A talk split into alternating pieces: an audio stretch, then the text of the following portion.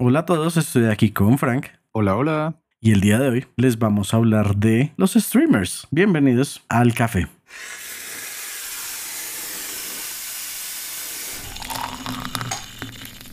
Bueno, ya para esta época en la que este episodio esté saliendo, ya habrán sido varias semanas de que se hicieron por primera vez los Streamer Awards, que fueron de hecho organizados por una streamer que fue QC Cuties, ¿qué se llama? Cutie Cinderella, creo que. Cutie. Cinderella, gracias.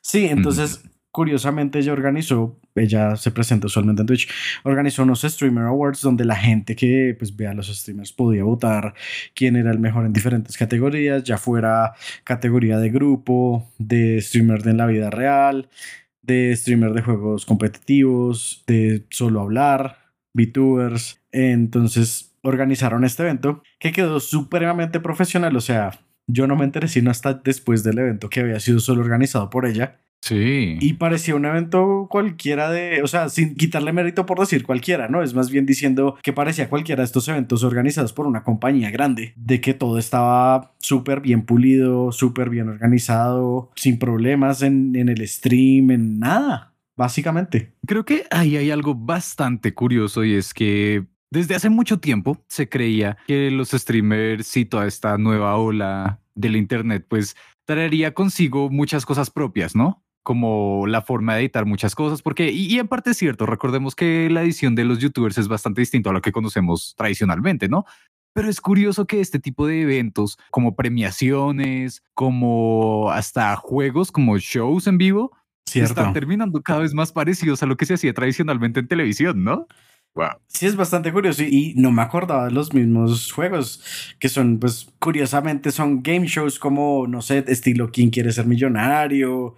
O Sí. los de la ruleta, o sea, cualquier cantidad. Y digamos que sí son bastante similares, pero el concepto como que a veces lo manejan diferente, de una manera un poco más atrevida de lo que uno estaría acostumbrado a ver en televisión. Pero sí es como curioso que esté yendo por esta misma ruta de, pues, de hacer contenido similar, pero que al mismo tiempo se siente un poco más propio por lo que es más audaz, llamémosle. ¿Audaz? ¿Cómo Sí. en qué sentido?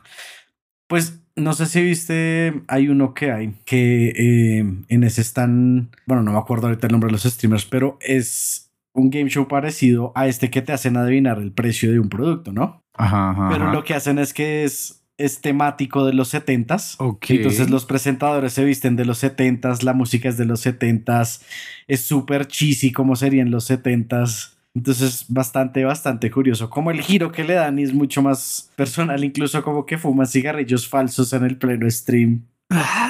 Es, es curioso porque sigue siendo un tipo de, mm, ¿cómo se le podría decir? Traducción de varios como códigos de comunicación, ¿no? Como que, claro, estamos viendo eso, pero no es por el hecho de que sea de esa época, sino porque todos damos por hecho que entendemos ese subcontexto, ¿no? Ese subtexto, digo. Y just, wow. Y eso me lleva a preguntarme otras cosas, como, bueno, la forma en que lo dices, que me atrevería a decir que es también arriesgado, ¿no? Como que eso no se podría ver en televisión ahorita, o tal vez, quién sabe.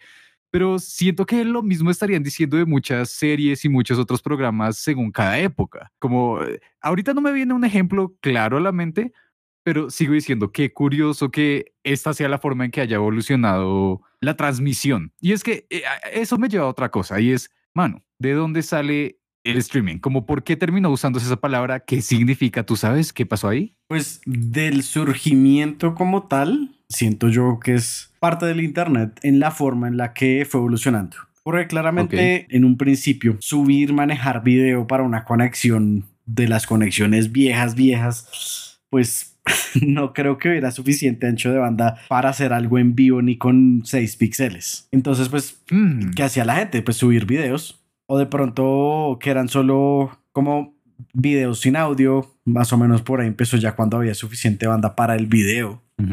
Que me acuerdo que lo, lo que hacían usualmente era como, pues como no había casi sistemas de seguridad, lo que hacían era agarrar transmisiones de cámaras de seguridad. Ah, sí, sí, sí, sí, sí. Entonces empezando por ahí, después fue como, bueno, entonces cuando empezaron ya a ver eh, youtubers que hacían contenido, por ejemplo, con videojuegos, fue como, ok, de pronto entonces por ahí se puede ir ya a hacer un envío de lo mismo. Y fue, es parte como de la misma evolución del contenido en Internet. Eso es lo que yo creía. Uh. Pero vengo acá a romperles el cerebro y decirles, ¿qué tal si no es solamente ese pedazo? Claramente es muy importante, pero pues, ok, eh, muchas cosas. Primero que todo, ¿de dónde viene la palabra streaming? ¿Qué significa stream a todas estas, Manu? Stream, pues, riachuelo, básicamente. como corriente. Como corriente, de agua, sí, sí, sí. algo así.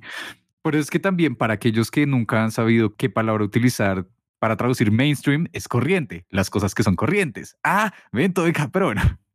Perdón, esa revelación la tuve hace poco y estoy muy emocionado. Pero la cosa con el streaming es que la idea principal es esa, que sea una corriente, que sea algo fluido y que se esté transmitiendo constantemente. Por eso nosotros en español se supone que usamos es transmisión en vivo. Pero pues, justo como tú estabas diciendo, en los comienzos de Internet habían unas ciertas cosas, esta prueba de las webcams que fue con lo que justo tú decías de, de la cámara de seguridad, que sigue siendo una historia bastante graciosa, bastante curiosa, porque era como para ver cuando se llenaba el- la cafetera, ¿no? Era algo así. Sí, me acuerdo, pues la primera, primera fue Sí. la, la cafetera, creo que fue en una oficina militar o una oficina, bueno, era una oficina cualquiera, creo que Digamos lo que menos Valley importa es el tipo de oficina, pero sí literal, que fue como, no, es que no nos gusta bajar un piso para ver si ya está llena la cafetera, entonces ponemos una cámara y nos transmitimos la, la imagen. Mm. Y además de que era como que había un delay de no sé cuántos segundos, minutos, entonces siempre estaban como pendientes actualizando. Es, es bastante curioso, pero pues más allá de eso, hay que recordar que antes de Internet habían ya transmisiones en vivo. Cof, cof, televisión y radio, sobre todo radio, porque aceptemos la televisión con muchas cosas se dejaban pregrabadas, se transmitían y demás.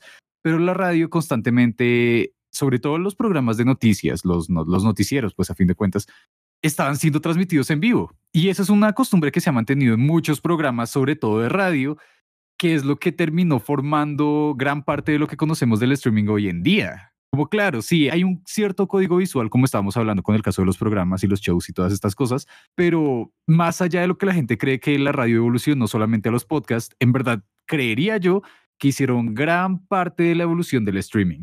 Completaste Como- el círculo, uh, Literal, sí es como... Acá, acá, esto se siente ahora un poco metanarrativo este programa. muy bien. Pero es esa cosa, como porque seamos sinceros, los eh, streamers actuales o desde hace ya unos años tienen bases de lo que podría considerarse principal en la transmisión radial. Como no pueden haber tiempos muertos, no pueden, a menos de que sean a propósito, como que los silencios son muy importantes. Lo mismo se ve con un streamer. Es como no puedo quedarme callado porque la gente sigue esperando, tengo que interactuar. Si me quedo callado debe ser, por ejemplo, porque hay una escena importante, porque estamos haciendo algo. Y son esos detalles que evolucionaron. Digamos que el alrededor que le he visto a eso, pues que lo he visto es más con VTubers que con streamers de verdad, es que dejan el avatar en, en la pantalla, es como así, como tienen sus puntos de canal, pues boten cosas al avatar para que, la, para que lo golpeen mientras yo voy al baño. Y literal, entonces como empiezan a, a golpear el avatar con cosas. Y de hecho, ¿sabes cuál vi? Ujú. Es Nax. Nax es lo que hace en Ok. su stream, que no es VTuber, sino streamer normal. Es que Ajá. cuando se va al baño, la gente ya es costumbre como del chat que tiene. Ujú. Entonces la gente lo que hace es que en los puntos que tiene por canal ponen música de ascensor para esperarlo. Y empiezan a botar Entiendo. emotes bailando mientras llega. Ok.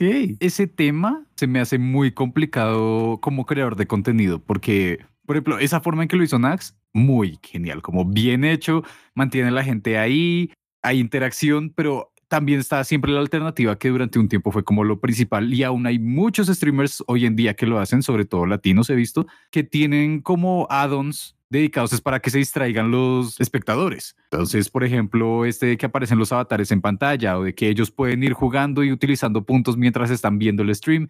Y eso puede sonar muy cool. Acá hay una vez para todos ustedes que nos estén escuchando y algún día quieran ser streamers o lo sean.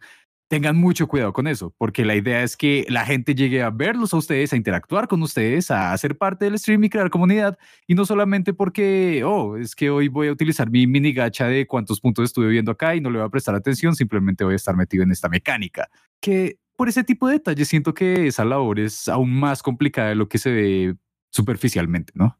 Sí, claro, pero sí, siempre me da risa como pues las diferentes cosas por lo que cada streamer es un mundo aparte, ¿no? Sí, sí, sí. Y pues los mismos chats, o pues la gente que los ve, me voy a referir a chats porque ya estoy demasiado acostumbrado a decirle chat.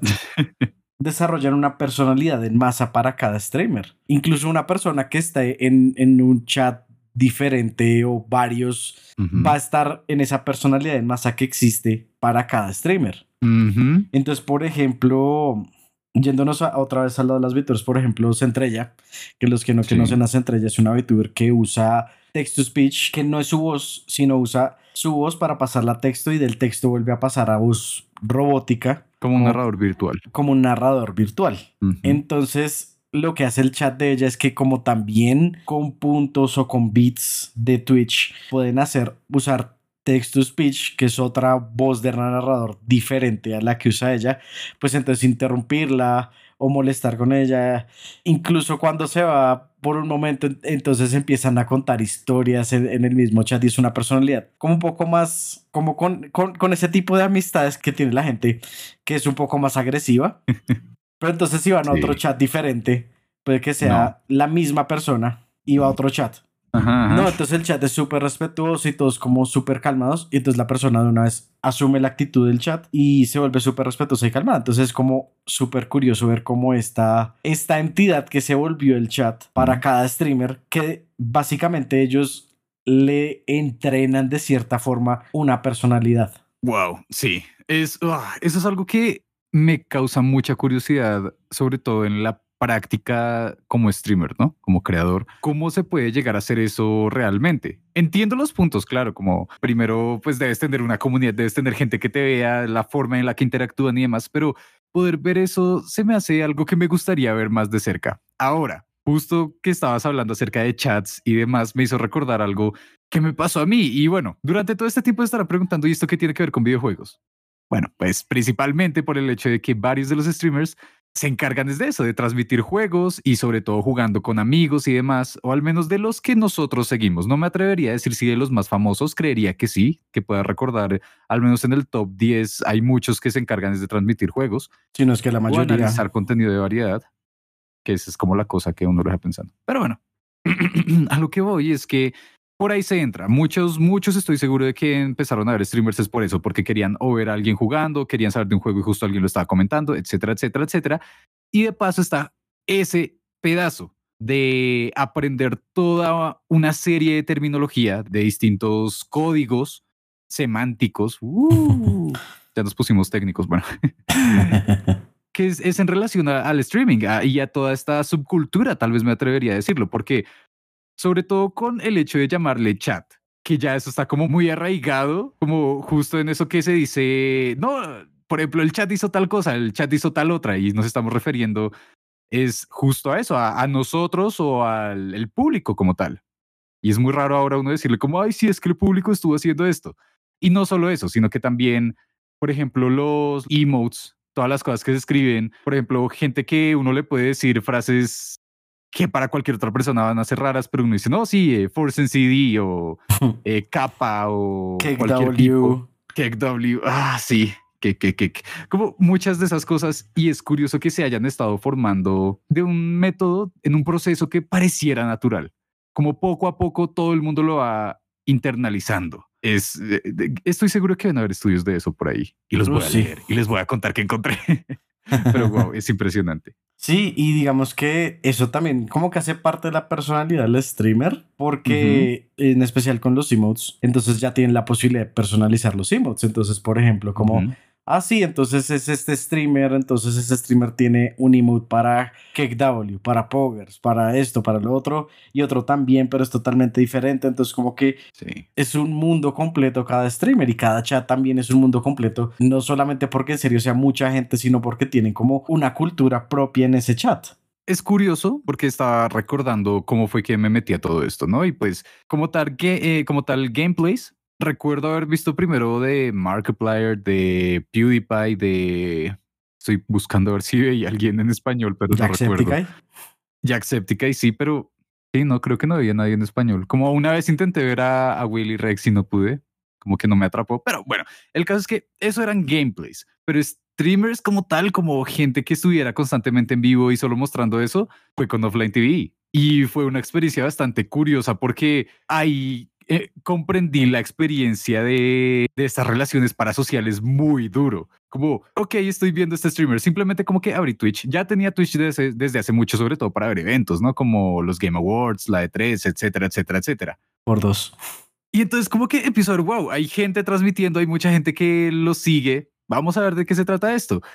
Y uno empieza poco a poco a ir aprendiendo qué es lo que va pasando ahí. Como, no, lo que pasa es que el streamer hizo tal comentario gracioso, todo el mundo compartió el mismo emote. Y empieza a verse mucho. Y pues, sobre todo con los más grandes, muchas veces no pueden detenerse a leer todos los mensajes. Entonces empieza a formarse esta masa que es un emote para todos. ¿Qué es lo que piensa el chat? Y wow, eso, eso fue una experiencia bastante. Ahora que lo veo, como en retrospectiva, se me hace bastante extraña como fue muy natural en ese momento, poco a poco ir dándome cuenta, estarlo siguiendo, el chat, es decir, nosotros, gente viendo a estas personas, recordando el streamer, el stream anterior, como, ay, no, sí, eh, el streamer decía como, ¿se acuerdan que tal, tal vez pasaba jugué con tal persona? Bueno, vamos a intentar tal cosa y toda la gente haciendo comentarios, no, sí, esa persona era muy cool, muy ta, ta, ta, ta, como si fueran amigos, pero estamos hablando de mm, probablemente más de 100 mil personas al tiempo hablando con una persona que nunca han visto realmente en su vida.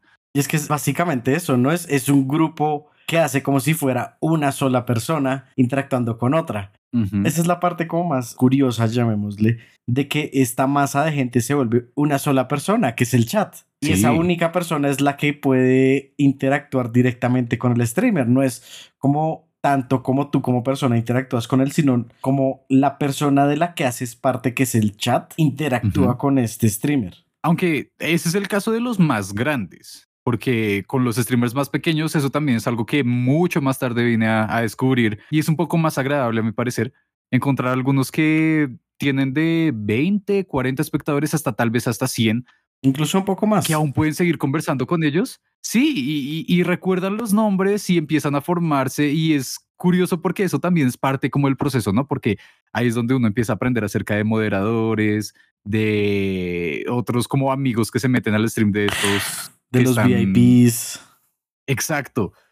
Es, wow, es muy curioso que existan tantas cosas. Digamos que algo que, volviendo a Nax, que me impresiona mucho, es que él tiene mucha memoria de, de, la gente que entra a su stream. Y a veces es como, ah, sí, no sé quiéncito, pero pueden entrar 20 personas diferentes al stream y él se acuerda. Es como, ah, sí, tú que escribiste en el, porque la mayoría tiene Discord, tú que escribiste en el Discord, pues en el Discord grupo gigantesco de gente de que tu abuela estaba enferma, ¿cómo siguió? Y le pregunta en mitad del chat. Y es como, ¿cómo te acuerdas? ¿Cómo te acuerdas de entre toda esta gente? De estas pueden ser 500, 600, mil personas que te están viendo. ¿Cómo te acuerdas de eso? Eso me impresiona mucho, Nax. En serio, se lo aprecio mucho de que en serio sea tan, como tan amigo con las personas, personas de su chat.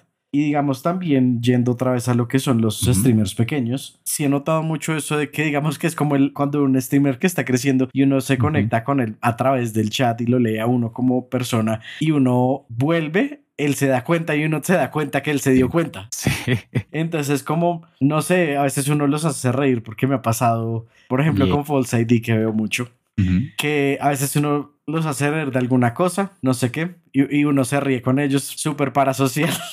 Eso sí. sí. Pero entonces llega el siguiente stream. Y entonces a veces alguien dice, ¿cómo te acuerdas de esto? Y él, ah, sí, eso lo dijo no sé quiéncito. Y uno como, ay, tan chévere esa cuerda. Entonces es curioso cómo evolucionan las cosas con los streamers. Y pues hay más plataformas de stream que Twitch. Digamos, claramente la mayoría de lo que pasa que estamos mencionando es muy de Twitch y de YouTube. Aunque en YouTube varía un poco por lo que funciona también con los chats de colores o los super chats que entonces azulitos los más bajitos, luego amarillos, naranjas y rojos ya los, los que pagan más. Entonces eso es como otro, otra metodología completa de, de interacción, pero es, se da para otras cosas, que es por ejemplo que el streamer vea más el nombre de la persona. Ah, justo eso era lo que quería comentar. Ese, ese es un detalle que me pasa en lo personal y creo que no lo he dicho hasta ahora. Voy a confesarlo con todos ustedes. Y es que yo tengo cierto problema con los streamers de YouTube, porque yo principalmente mi cuenta de YouTube que uso es una que creé hace mucho tiempo, muchísimo. Por y tiene mi nombre completo. Y no, la tampoco mía no. cómo cambiarla, como porque, ajá, como me, da pereza. Seamos sinceros. Entonces, muchas veces estoy viendo y estoy como, uff, tengo el comentario perfecto para esta ocasión. Rayos, no, no voy a hacer que lea mi nombre completo, no.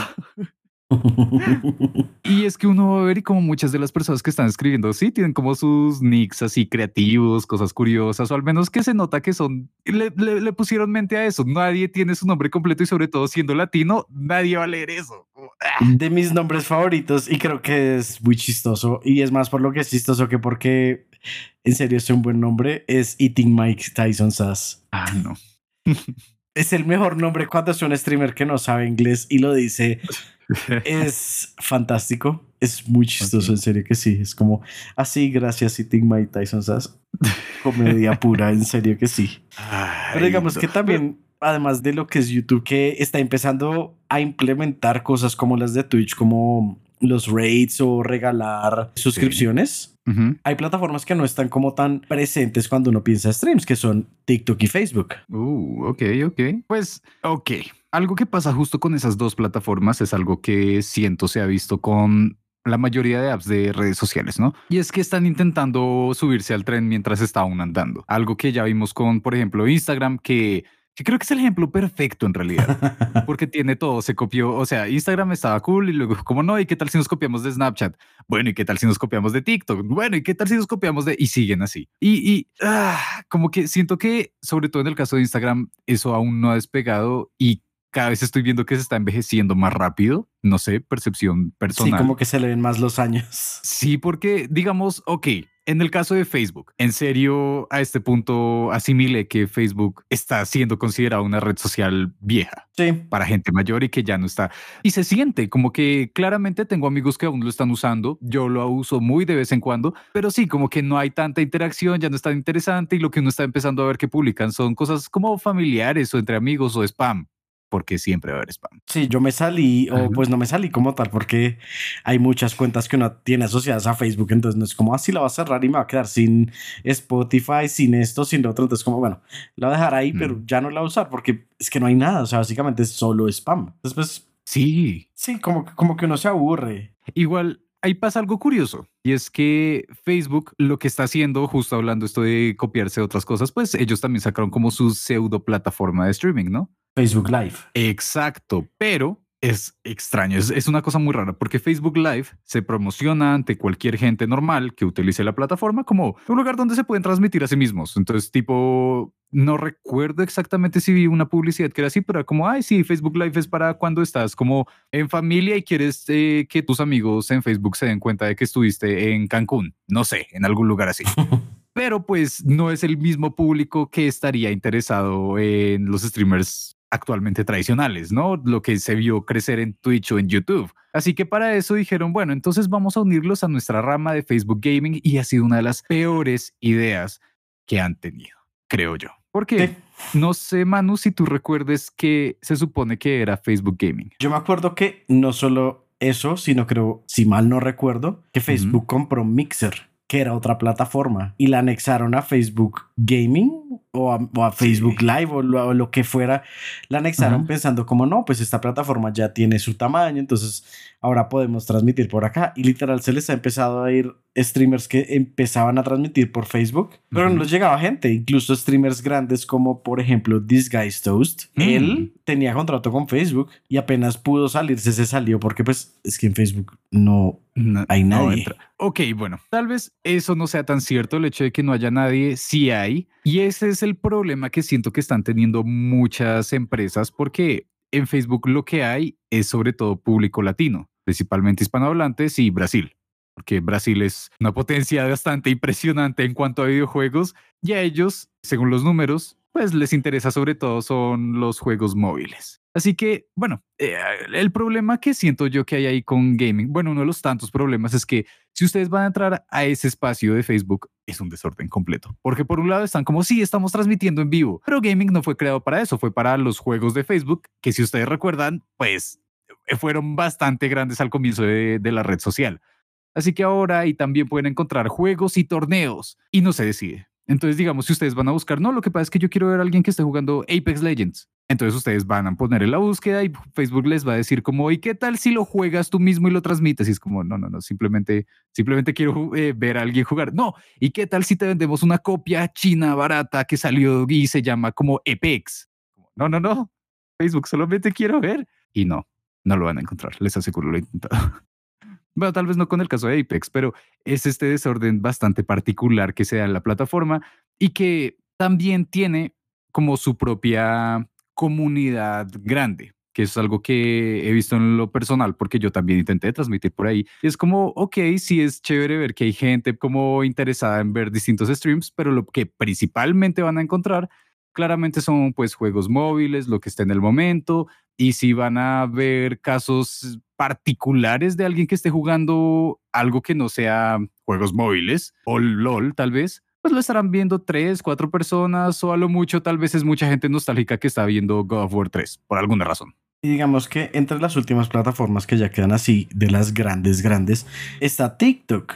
Y digamos que TikTok es un caso raro, principalmente porque TikTok es como una plataforma alterna al stream principal muchas veces. Y lo que hacen es que están streameando, puede ser por Twitch, por YouTube, por Facebook inclusive, y dicen como pues la plataforma con más movimiento es TikTok. Entonces voy a transmitir también por TikTok, que claramente como estás en un celular y estás transmitiendo de una pantalla computador, pues se va a ver muy poquito de la pantalla del celular, que es lo que he visto varias veces como, así es que estamos jugando, no sé, Fortnite. Pero entonces miran, ustedes mirando desde el celular ven que está pues el pedacito de pantalla que sería el del aspecto del monitor de un computador. Entonces, ok, pero entonces es como el gancho para que lleguen a su stream principal, porque es como, así ah, estaba en el stream, pero no bien, entonces me voy a Twitch, a YouTube, a TikTok, eh, a TikTok, a Facebook, a donde sea.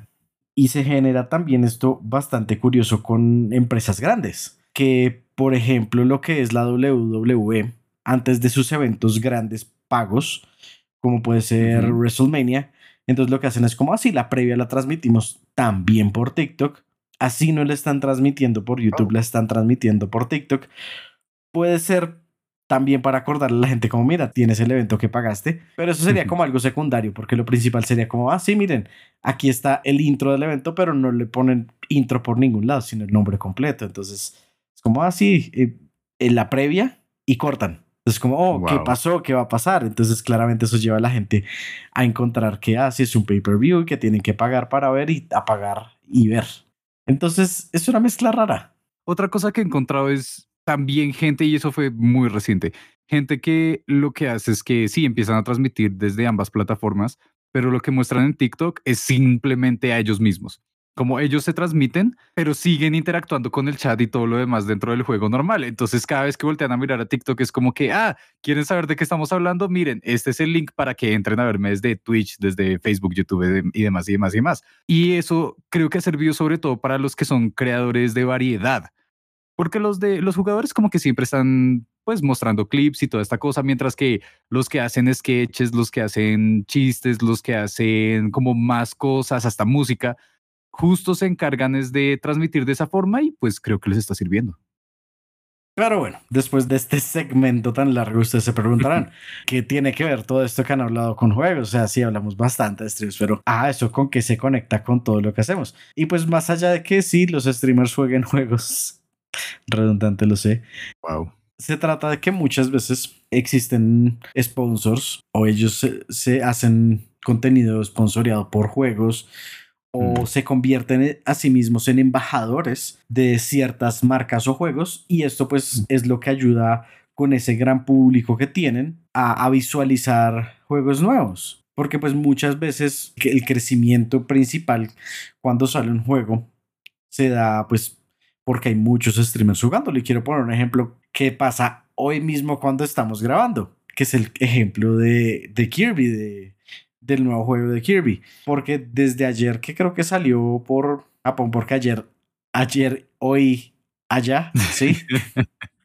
sí, sí, sí, sí. Han empezado a jugarlo. En, exacto, en Japón y en Australia. Entonces es como, ok, es ayuda para empezar a impulsar el juego. Entonces salió de una vez ya, ¡pum! Stream jugando Kirby in the... ¿Cómo es que se llama? ¿In the Lost Land? And the Forgotten Land, creo. The Forgotten Land, casi. Entonces, stream de Kirby and the Forgotten Land, tres horas. Iba uno a ver y hay otro, no, Kirby and the Forgotten Land. Se, movieron, se movió el reloj para este lado y empezaron los que están más para este lado. Así streamemos Kirby. Y ahorita, así les doy pista de, a qué horas grabamos. En este momento, Moist Critical está empezando a jugar eh, Kirby and the Forgotten Land. Wow. Wow. Pero, ok, eso hay que aceptar lo que es una práctica que hacen muchos streamers y muchos creadores de contenido, que es sobre todo eso, transmitir en la fecha de lanzamiento o también hay ciertos casos, que eso es un poco más compartido con los periodistas de videojuegos, que llegan a recibir copias de reseñas. Entonces, como que se nota claramente que por ahí hay un, ciertos beneficios en el mercado, ¿no? Como, hey, esta empresa dice, tenemos a este streamer que es súper famoso y que juega videojuegos, porque pues de nada sirve, por ejemplo, no sé, regalarle un juego a... ¿A es famoso? Así que un famoso tradicional. Iba a decir nombres, pero. Diría Snoop Dogg, pero Snoop Dogg ahora juega también. Juega, sí. y sí, sí, no sabían, Snoop Dogg se unió a, a Tfue. No, no, no, creo que era UTK, ¿no? No, no, no. Me acuerdo porque era como Feudo o una cosa así que le cambiaron el nombre y fue como, ¿what? ok, eso también es bastante interesante discutirlo y es la existencia de casas de streamers. Como no solo las casas físicas, en el caso, por ejemplo, de Offline TV y demás, sino que ya se están volviendo mini empresas, como no sé si eso pueda tener otro nombre, que son agrupaciones de streamers y que tienen eh, justo eh, como nombres específicos y que luego también son utilizados por quienes son los integrantes. Al comienzo, creería yo, se estaba viendo era con jugadores de esports, ¿no? Que es como, ah, claro, es todo esto del equipo, entonces eh, todos los, uff, SKT, entonces, ah, sí, tiene la casa y demás, pero pues. Me acuerdo es con C9, porque C9 incluso hace poco, muy poco, sacó una VTuber que es Viena C9 de C9. Sí. Ah. Y si mal no recuerdo, Emiru era de C9. También. ella no es que fuese, sino como que era la presidenta de Cloud9. What? Eso sí es información nueva. Sí, es cierto, ¿no? Cof, cof. Sí. Pues ahorita, ahorita, ya no puedo encontrar. Sí, estoy, estoy revisando. Tengo que confirmarlo. A ver, ah, pam, pam, pam, pam. Sí, ok, según recuerdo y según estoy por acá viendo, ella se unió a Cloud9, pero terminó siendo dueña de Cloud9 durante como, eso fue como 2020. Y bueno, así siguió, pero de la misma forma en la que pasan en muchos otros negocios, terminó entrando justo este año, si no estoy mal, a OTK. Pero, pero sí, ella me parece muy cool, la quiero mucho ya saben, ya saben las relaciones parasociales, compañeros. Así es como se ve una relación parasocial. Tengan cuidado. Bueno, como se escucha. Sí, pues ah, es que hay creadores de contenido que siento que por eso mismo es que mueven tanto en, el, en, en la mercancía, ya me mole. Porque uno sí se termina sintiendo cercano y sobre todo por el hecho de que uno sigue a los que tienen gustos similares a los propios. Yo siento que es los que dejan ver su personalidad. Sí. Porque si hay muchas cosas que tienen que tener cuidado de no mostrar, como su dirección, en algunos casos su nombre real, en especial en los casos de los VTubers. Sus horas eh, de grabaciones. Sus horas de grabaciones, cof, cof. La personalidad creo que es lo que tiene que estar al frente, claramente. Y no sé cómo, pero creo que uno como público, uno ve mucho cuando no es sincera la persona, como cuando se nota que está como forzando las cosas un poco, que las está actuando. Y quiero poner este ejemplo, porque siento que es un ejemplo donde se notan las cosas cuando son genuinas, que es con CWBA. Ok. Mejor conocido como Choke Dog VA, porque estaba jugando en dos ocasiones Jump King, diferentes mapas. Llegó arriba. En alguno de los DLCs me acuerdo que fue el, primero que hizo. Y entonces llegó donde estaba el logro, The Babe el final del juego y se le quedó oprimida la tecla de saltar y la tecla de moverse porque ya llevaba muchas horas jugando y no se dio cuenta y cuando la soltó saltó por encima del logro y volvió a caer hasta el casi fondo. Y la reacción fue completamente genuina. O sea, en serio se nota. Se nota mucho porque se demoró en, en agarrar lo que había pasado. Fue como miró se quedó congelado unos segundos y fue como, ¿qué acabo de hacer? Y, es muy genuino, o sea, en serio es muy fácil darse cuenta cuando es algo genuino, porque por más gritos que pueda pegar una persona, él como abre los ojos de naturalmente de darse cuenta de lo que ha hecho, pues completamente genuino. Ok, acá yo creo que voy a aprovechar para mm, ah, sacar opiniones tal vez controversiales, throwing shade. Oh, y es que siento que justo lo contrario es que se ve con muchos streamers latinos. ¿Te va a decir la verdad? Sí. ¿Es cierto? Porque no es controversial porque es cierto. no sabría en el caso de Brasil, porque según entiendo, Casimiro, que es el más grande allá y creo que está entre el top de todos los de Internet. Sí, creo que está en top 10. se nota que es como agradable y también es una persona que de por sí es loca y demás, pero muchos latinos los veo que eso es lo que hacen. Como que se entiende claramente porque muchos de los más grandes son bastante exagerados, pero... Es como parte de ellos. Exacto. O porque ya establecieron su marca así, que creería es el caso de PewDiePie, por ejemplo, que ya se volvió fue de variedad, ya ni siquiera es de juegos. Y ya ni siquiera reacciona tan fuerte porque ya estaba con muchos años encima. Sí, ah, pero lo que sigo viendo mucho en estos lados es como que unos acentos bastante forzados, reacciones súper exageradas, a cosas que no se merecen tanto. Por ejemplo, en el caso de Connor, que, ah, no, es que perdió el juego y no se dio cuenta, pues claro, es el dolor, pero, ah, no me acuerdo cuál fue el que intenté ver la vez pasada. No, no era famoso, les aclaro, pero no me acuerdo si el juego era como Minecraft o algo así. Y era como que, oh, amigo, no, no puede ser, me caí de este lugar, rayos, perdí tres corazones, amigo y es como, se supone que esto, e, esto es un chiste interno que no entiendo o en serio. Nominado para un Razzie. Y eso es algo curioso porque eso me hizo recordar que mi primo chiquito, que ya no es tan chiquito, pero ajá. Primo menor. Percepciones temporales.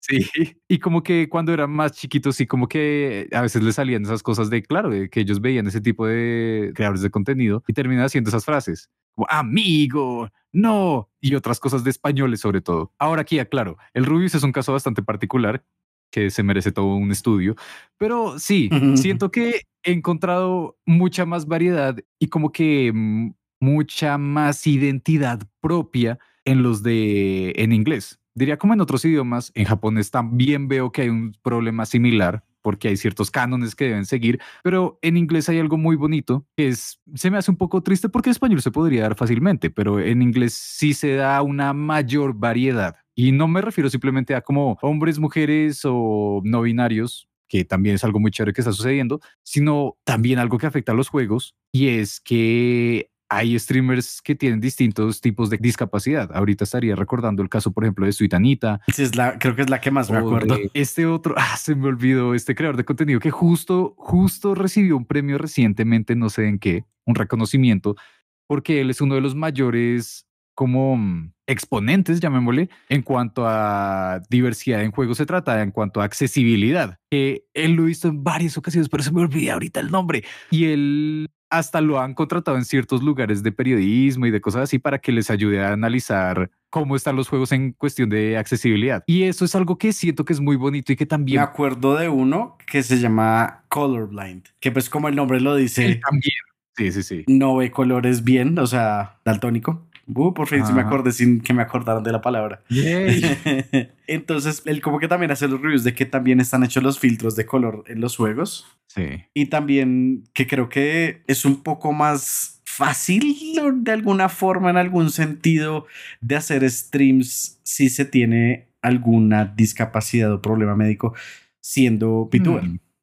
Porque pues ah, claramente si están sin posibilidad de moverse de un sitio pues es más fácil como que el fondo cambie por ustedes, porque pues pueden mostrar diferentes cosas sin que sea ustedes, sino simplemente ser un avatar, resaltando casos puntuales como el de Iron Mouse, que creo que quedó en el puesto número 4 de los más suscritos de todos los tiempos en Twitch, o el puesto 3, si mal no recuerdo. Y ahorita sigue estando de número uno con suscriptores activos. Y también el caso de, de Baby, que en el caso de Iron Mouse ella tiene un desorden de inmunodeficiencia no adquirida sino genética, se llama CBID si mal no recuerdo, y básicamente no tiene sistema inmune y le toca quedarse en el cuarto a toda hora. Y pues tener sus tratamientos. Hizo el subathon donde consiguió todos estos suscriptores. Y si tenía que hacerle algo, simplemente como que cortaba el micrófono y ponía un video de fondo de los que ya había hecho mientras le hacían el tratamiento o, o si necesitaba el baño, como que ponía también en estos videos y se iba y volvía y como que le da la facilidad para su condición. Y también en el caso de Baby, si mal no recuerdo, lo que le pasó fue que se le reventó el vaso. Entonces quedó en una cama. Entonces fue como, oh, mientras, se, mientras se recuperaba, porque eso afortunadamente sí tenía recuperación, ¿qué podía hacer? Entonces, como ella, que si no estoy mal, ella ya streameaba, pues entonces lo más fácil era como moverse a ser VTuber. Entonces es como realmente da, da opciones para los que en medios tradicionales no tendrían estas opciones. Igual en ese caso, y ya encontré por fin el nombre, es Steven Spawn, que por favor vean lo que él ha hecho en cuestión de accesibilidad, es impresionante y ahí es donde siento que si bien existe la posibilidad de los VTubers para justo como personas que no han tenido la oportunidad de acceder a, al stream, al mundo del streaming y compartir sus perspectivas y demás. También están casos como el de Steven, que es impresionante porque convencionalmente no, uno no creería que podría llegar a hacerse famoso y demuestra que sí. Ay, el otro que también he visto es Steve Saylor, que también es, él creo que es legalmente ciego, como tal es ciego y aún así. Así lo he visto. Como que mueve todo esto. Es, es impresionante, ¿no es así? ¿Cierto? Sí, sí, sí. Y entonces creo que es muy bonito y eso es algo que se también están dando cuenta no solo las comunidades, sino también las empresas, desde una perspectiva que sorprendentemente no es como tan capitalista, diría yo, como, ok, claro, los utilizan como embajadores, pero han habido casos. Sigue siendo, pero no tanto. Exacto, pero al menos con un poco más de conciencia, como, ok, bueno, sí, vamos a hacer esto, pero vamos a utilizarte como consultor para ver si esto sí está bien y por favor cuéntanos. O no, eh, vamos a hacer esto y pues como tenemos este juego en el que hay muchas mejoras, por favor habla de él como em, embajador de la marca porque puede dar fe de que eso está bien. Y son como cosas bastante bonitas que espero y aspiro que sigan creciendo de aquí en adelante, que siga siendo una gran oportunidad para todas esas personas que siguen estando interesadas como en todo este mundo desde esta perspectiva, ¿no? Sí, y digamos que por ejemplo, porque hablamos muy poquito de Sweet Anita y ella es como, ah, como lo más conocido ahorita que hay en Twitch de lo que es personas con Tourette's. Y pues ha mostrado y ha como iluminado mucha información acerca de lo que realmente es tener Tourette's, de que no simplemente es como un tic, sino los tics duelen, de que forzar a que no pasen hace que pasen más y varias cosas. Inclusive ella fue invitada y presentó uno de los premios en los Streamer Awards, que si mal no recuerdo fue el de la casa, a la casa de streamers. Sí, sí, sí, el grupo de streamers, sí. Sí, y como que ha hecho, ha crecido tanto porque pues su personalidad pues es muy, como dice el nombre, es muy dulce, pero como que sus tics son muy groseros. Es un contraste bastante absurdo, pero es muy bonito. Y creo que en ese caso también hay algo bastante esperanzador que siento que sigue siendo como esa perspectiva de, de, lo que se veía a los comienzos de Internet, es la oportunidad de una comunidad en la que todos se puedan apoyar sin importar qué, ¿no? Como que sea bastante abierta, que se den oportunidades. Y el caso, por ejemplo, de Suitanita, siento que es un ejemplo de ello, porque aún presentando estos premios, por ejemplo, a ella también le estaban dando tics y conociendo también las experiencias que ella comparte en sus streams o en videos que también saca para YouTube, pues por lo mismo, para dar a conocer la experiencia de alguien con Tourette's, pues en el mundo tradicional, en su diario vivir hasta hace un tiempo, pues esos tics le causaban problemas o que la vieran mal o ser discriminada. Mientras que este fue un espacio que se terminaron encontrando también en persona y aún así todo el mundo entendía y la apoyaba. Y ese tipo de detalles creo que es muy bonito en el caso de ciertos streamers que se encargan de crear y fomentar una comunidad tan agradable como esa. Sí, la verdad que ese momento fue muy bonito porque pues sí, claramente le dieron sus tics porque los tiene a toda hora prácticamente, pero la reacción del público y del mismo stream fue muy agradable porque ya sabían qué era porque ella misma lo ha explicado. Entonces simplemente fue como muy acogedor ver que no, no hay problema, o sea, sí tienes tus tics, pero sabemos que no hay problema, puedes seguir, o sea, no fue como pasaría con este tipo de tics que son pues groseros, que la, la mirarían mal o cualquier cosa, no, simplemente fue como, sigue, dale, continúa que es tu escenario, puedes hacerlo. Y fue muy bonito. Nice. Pero digamos que viendo el tamaño de comunidades que crean todos los streamers, porque inclusive si decimos que, ah, sí, es que la gente puede ver 10, 20, 30 streamers. Las comunidades no dejan de ser pequeñas porque no es que sea como si son los mismos milen todos los mismos. No, realmente es mucha, mucha gente. Pues esto da, da paso para que pasen cosas que incluso con contenido que no es sponsoreado salga de la nada algún juego y crezca como pasó con Among Us. Porque sí, Among Us fue un boom por los streamers. Porque si no estoy mal, fue un streamer japonés o coreano que encontró el juego. Porque pues acuérdense que Among Us de su éxito a cuando ha salido han pasado como unos 2, 3 años. Si no es que más y lo encontré y fue como esto está bueno para jugar con mis amigos streamers. Hicieron un grupo pequeño pero había suficiente gente y la gente empezó a pedirlo a otros streamers y estos ya lo crecieron más. Otros se dieron cuenta que el juego existía y dijeron como oh, esto sirve mucho para un stream y y se empezó la explosión pero muy muy orgánica y creo que por eso Among Us sigue siendo lo que fue culturalmente el día de hoy. Porque sí, igual se volvió un meme ya de que si uno ve el circulito como con un frijol alrededor, es como, wow, esa mongas ya de cualquier forma. Y esto se dio pues porque yo creo principalmente por lo que fue un crecimiento tan orgánico y tan grande. Pues siento que ahí es donde sucede justo algo que me comentaste la vez pasada y es el hecho de que en el caso de varios streamers, sobre todo los famosos, la experiencia de uno como espectador es la de sentirse que uno está acompañando a unos amigos de lejos. Como, wow, sí lo están disfrutando y por eso también queda la idea para uno, hey, si ellos lo disfrutan, ¿por qué no lo intento yo con mis amigos? Eso es. Y pues muy cierto. E, eso va a ayudar bastante, sobre todo para un mercado como el de los videojuegos que se basa mucho en eso y sobre todo en el voz a voz, aunque no lo parezca, que desde que salieron hasta un hoy en día en Internet, mucha gente se consulta entre ellos y se recomiendan diciendo como, hey, yo tuve este juego, esta fue mi experiencia, ¿por qué no la prueban ustedes? Y ni siquiera es necesario hacer la recomendación. De nuevo, con el caso de los streamers, ellos no tienen que recomendar el juego, simplemente lo juegan y si la gente ve que lo están disfrutando, bueno, pues supongo que esas ya son unas cuantas compras aseguradas. Sí, digamos que es lo mismo de, las de las reacciones, que se note que sean pues sus reacciones y no exageraciones. Pero bueno, también está el otro lado de la moneda, que es de lo último que vamos a hablar hoy. Y es, realmente es bueno que, que esté pasando esto de toda la publicidad que le estén dando a juegos los streamers y pues lo que puede pasar y lo que ve uno que es lo más probable es que va, va, a haber juegos inevitablemente que se van a ocultar. Pues porque claramente, digamos, hoy salió Kirby. Pues pum, todo el mundo está jugando Kirby. Pero digamos ayer salió, no sé, hagamos que salió un, un juego de Rayman ayer. Pero entonces había como cinco streamers grandes ayer. Como no, sí, Rayman, pero ahora es Kirby. Entonces ahora son 20 streamers gigantescos. Como no, sí, vamos a jugar Kirby.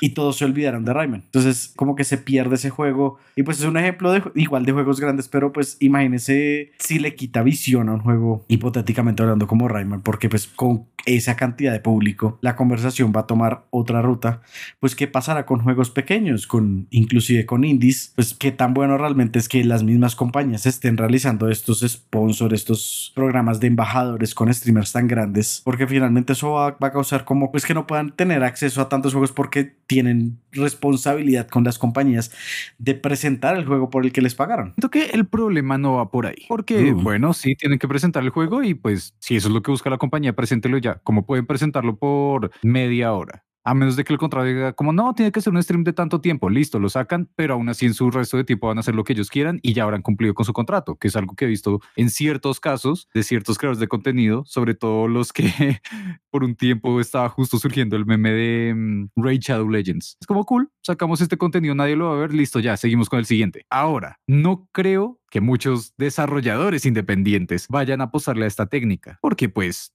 no hay tanto dinero para conseguir a tantos streamers y si se llegan a conseguir alguno, pues también es una apuesta muy grande decir como, hey, ¿será que me consigo a uno grande y pago demasiado para poder eh, gestionar todo esto? O consigo uno pequeño con el riesgo de que nadie termine viendo el juego y listo y ya, y eso que he borrado en la memoria. Ahora también es una cuestión de azar, porque uno de los juegos más vistos últimamente, como desde hace dos meses creo que es, es Vampire Survivors, que también es un indie, súper indie, que no tiene nada cercano a cualquiera de los otros AAA que ustedes pueden ver en las listas y aún así muchos streamers lo estuvieron transmitiendo justo de una forma similar a mangas. Entonces, siento que por ahí no hay tanto problema, pero hay algo bastante cercano que es el hecho de que todos se limiten al algoritmo. Como listo, ok, ¿qué tal si lo vemos del otro lado? Los streamers también son jugadores y también hay jugadores que en cualquier momento van a querer ser streamers, pero van a tener que limitar sus decisiones a lo que está moviendo según el algoritmo. Y muy difícilmente ustedes van a encontrar a gente que realmente juegue y comparta cosas más extrañas. Por ejemplo,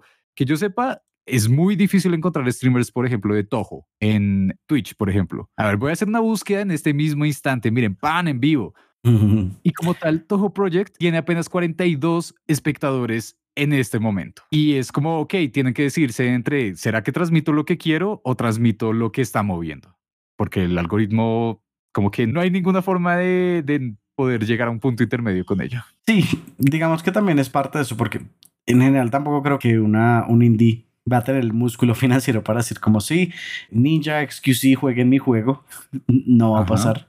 Pero sí, mm, el algoritmo es un problema y también una ventaja, ¿no? Porque si ya entraste, ya la hiciste, ya no tienes que pagarle a nadie para que juegue tu juego, ya todos lo están jugando. Pero mm. sí desde el otro lado del que no haber nadie viendo tu juego, pues es, es complicado y pues supongo que fue lo que pasó con Inner Slot cuando Among Us ya creían que estaba muerto, que fue como, no, ni en Twitch, ni en YouTube, ningún lado lo están viendo, sigamos al siguiente proyecto y demos este por pérdidas. Aunque pues ellos sí no esperaban que fuera el boom. Ahí también hay otro problema y es el hecho de guiarse según los streamers y según la actividad para determinar el éxito de un juego, porque es algo que he visto que ha pasado últimamente con Elden Ring un poco y con, no me acuerdo cuál fue el otro caso, creo que fue Outriders, que estaban dándolos por pérdidas muy, muy, muy hardcore.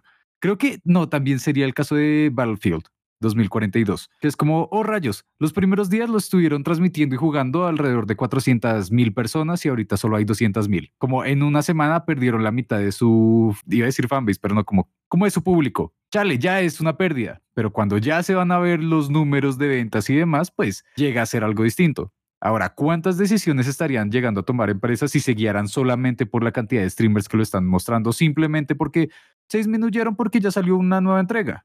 Como por ejemplo, tal vez pueda ser el caso ahorita de Elden Ring, que disminuya más con la aparición de Kirby o otro tipo de casos que se podríamos regresar al episodio en el que hablábamos de esos lanzamientos que se dieron al mismo tiempo y que se perdieron de la conciencia de todos los jugadores. Así que eh, tal vez no sea la mejor idea guiarse únicamente por lo que está sucediendo en el mundo de los streamers. Pues yo creo que a final de cuentas, pues ya habiendo escuchado todo, es como una zona gris, llamémosle, porque claramente va a ser beneficioso y claramente si bajan, pues va a ser no tan beneficioso, pero como que no es lo único. Y pues también hay un dato, hay que tenerlo en cuenta, es un dato que hay que tener en cuenta realmente si están sacando algo como quién lo está jugando. Y pues creo que es más fácil por medio de los streamers ver quién está jugando qué, que ponerse a decir como, bueno, entonces vamos a hacer una encuesta o a reclamar la información por medio del juego, porque pues siento que es más laborioso que simplemente ver como, bueno, ¿quién lo está streameando? ¿Cuánta gente? Ah, bueno. Pero pues como todos son datos y hay que tenerlos